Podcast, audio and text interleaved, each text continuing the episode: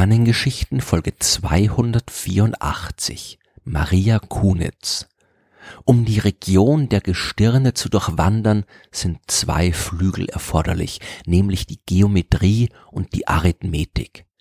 Das hat Maria Kunitz gesagt, eine Astronomin, die im 17. Jahrhundert nicht nur gezeigt hat, dass sie so gut wie alle anderen in der Lage ist, die Geometrie und die Arithmetik zu verstehen, die man dir für die Erforschung des Himmels braucht. Sie hat außerdem erkannt, wie wichtig es ist, das Wissen über die Sterne auch an Menschen zu vermitteln, die keine Ahnung von Mathematik haben. Das war für die damalige Zeit ein ungewöhnlicher Gedanke, vor allem wenn man bedenkt, dass diese Zeit nicht nur eine Zeit war, in der Frauen, die Wissenschaft betreiben wollten, große Schwierigkeiten in den Weg gelegt wurden, sondern auch eine Zeit, in der man gerade erst dabei war, den Himmel so richtig zu verstehen.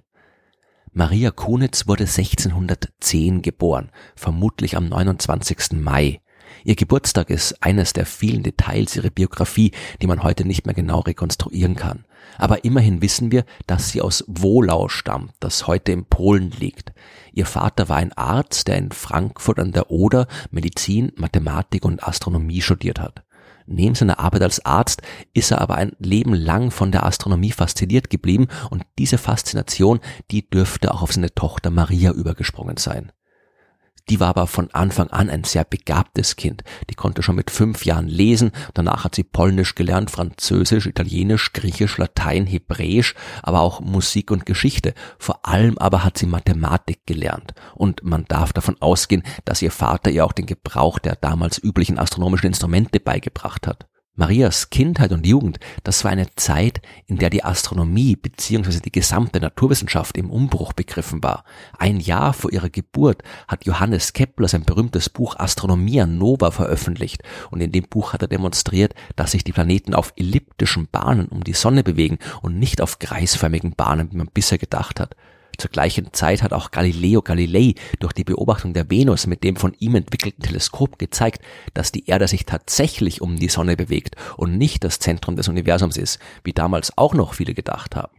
Die Arbeiten von Galilei und vor allem die von Kepler, die haben die Astronomie auf eine völlig neue Stufe gestellt. Mit Keplers mathematischen Gesetzen war es jetzt möglich, die Bewegung von Himmelskörpern viel besser zu beschreiben als zuvor. Das erste Mal hatte man auch eine rechnerisch genaue Theorie zur Bewegung der Planeten und nicht mehr nur die qualitative Beschreibung, die bis dahin vorhanden war. Mit dem Teleskop hatte man ein neues wissenschaftliches Instrument, um die Sterne und den Himmel genauer zu beobachten als zuvor. In diese wissenschaftliche Aufbruchsstimmung ist allerdings die große Katastrophe des Dreißigjährigen Kriegs geplatzt. Als der 1618 anfing, da war Maria acht Jahre alt. Vorerst war der Krieg allerdings noch fern. Mit 19 Jahren hat Maria den Rechtsanwalt David Gerstmann geheiratet, der allerdings schon zwei Jahre später wieder gestorben ist und Maria ist wieder zurück in ihr schlesisches Elternhaus gekehrt. Dort hat sie jetzt genug Zeit, um sich mit der Astronomie zu beschäftigen. Der Krieg, der jetzt auch mittlerweile schon in Schlesien stattfindet, der betrifft sie vorerst noch nicht. Maria lernt weiter und beobachtet weiter den Himmel. Einer ihrer Lehrer ist der Arzt Elias Kretschmeier und die Beziehung der beiden geht sehr schnell auf eine sehr persönliche Ebene über. Die beiden heiraten, die ziehen nach Pietschen, das sich ebenfalls in Schlesien befindet, und widmen sich von da an gemeinsam der Wissenschaft. Maria hat sich bei ihrer astronomischen Arbeit vor allem auf die Mathematik konzentriert. Die war damals mindestens ebenso wichtig, wie sie heute in der Astronomie ist. Die Astronomie des 17. Jahrhunderts, die lief noch ein bisschen anders ab, als wir das heute gewohnt sind.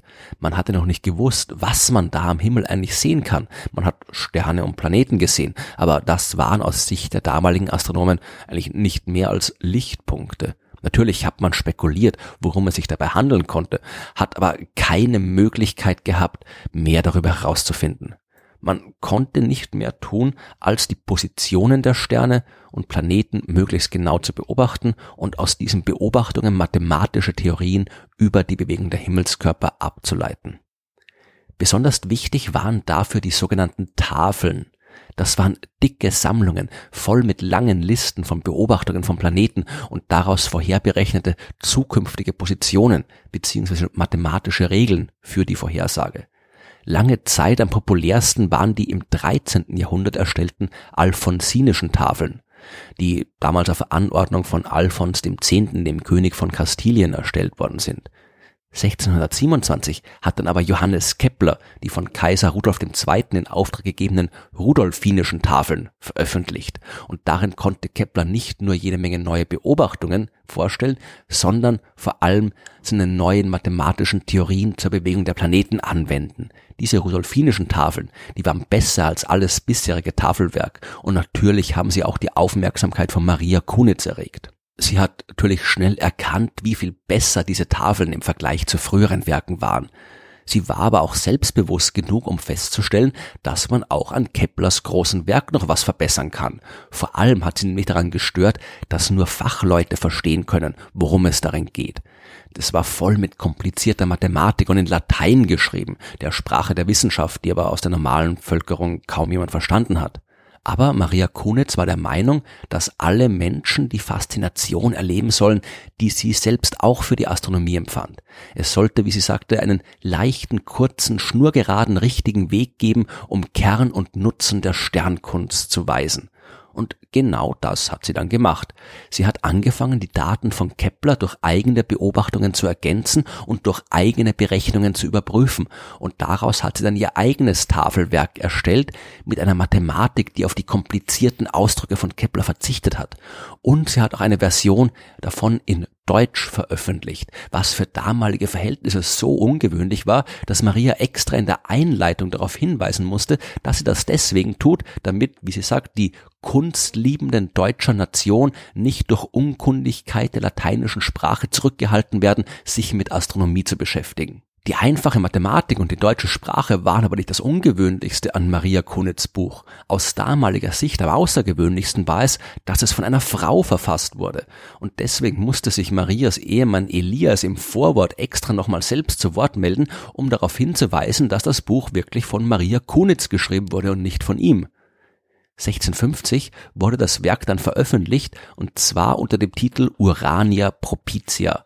Das bedeutet so viel wie allgemein verständliche Astronomie und im deutschen Titel stellt Maria Kunitz im langatmigen Stil ihrer Zeit nochmal klar, worum es geht, nämlich um neue und lang gewünschte leichte astronomische Tabellen, durch deren Vermittlung auf eine sonders behende Art aller Planetenbewegung nach der Länge, Breite und anderen Zufällen auf alle vergangene, gegenwärtige und künftige Zeitpunkte fürgestellt wird, den kunstliebenden deutscher Nation zu gut herfürgegeben.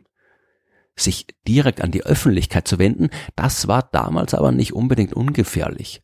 Unter den Wissenschaftlern ging es hauptsächlich um die Wissenschaft. Und da war man sich mehr oder weniger einig, dass die neue Astronomie tatsächlich die Realität beschreibt und die Erde nicht das Zentrum des Universums ist. In der Kirche und in der Öffentlichkeit, da hat aber oft immer noch das alte geozentrische Weltbild geherrscht. Und wer sich öffentlich zu sehr für die neue heliozentrische Astronomie einsetzt, der konnte auch Mitte des 17. Jahrhunderts noch große Schwierigkeiten mit der Kirche kriegen. Maria Kunitz hat daher auch im deutschen Teil ihrer Arbeit darauf verzichtet, den Namen Kepler zu erwähnen. Und sicherlich auch in dem Bewusstsein, dass man damals immer noch viel zu oft außergewöhnliche Frauen als Hexen bezeichnet, sie verhaftet, foltert und sogar verbrennt. Trotz dieser Schwierigkeiten wurde Maria Kunitz Buch ein Erfolg und sie sehr bekannt. Vielleicht ist ihr aber dann diese Bekanntheit dann doch noch zum Verhängnis geworden. 1661 ist ihr Ehemann Elias gestorben.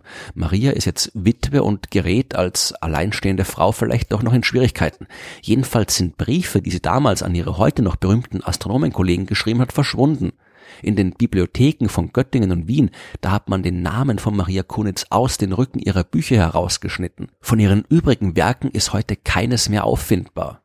Was in den letzten Lebensjahren von Maria Kunitz genau passiert ist, das wissen wir aber nicht. Wir wissen nur, dass sie am 22. August 1664 gestorben ist und dass sich heute kaum jemand an sie erinnert.